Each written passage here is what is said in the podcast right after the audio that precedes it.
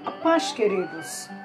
Nesta manhã tão linda, eu vos trago uma reflexão nos minutos de fé, que se encontra no livro de Mateus, no seu capítulo 24, no seu verso 35, que nos diz: O céu e a terra passarão, mas as minhas palavras não vão de passar.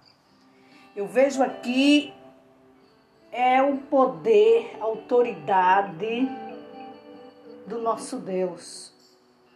Porque há muitos que não dão valor a esta palavra. Acha que é um livro qualquer. Que não tem respaldo nem conteúdo.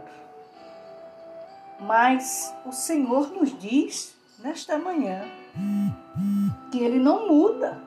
A sua palavra é fiel. E ele continua com a sua fidelidade. Esta palavra de geração a geração. Falaria o Senhor alguma coisa e não cumpriria? A sua palavra é para sempre.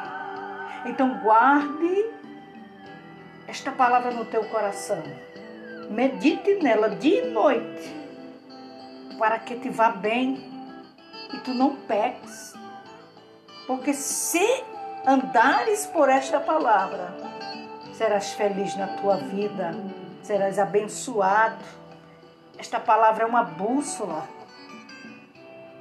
que guia o viajor. Essa palavra, ela nos redargue, ela nos ensina, ela nos mostra o caminho por final a vida eterna. Então creia, queridos, que o Senhor é Ele que te abençoa e que te ajuda através desta palavra e tu serás feliz em um nome de Jesus. Amém.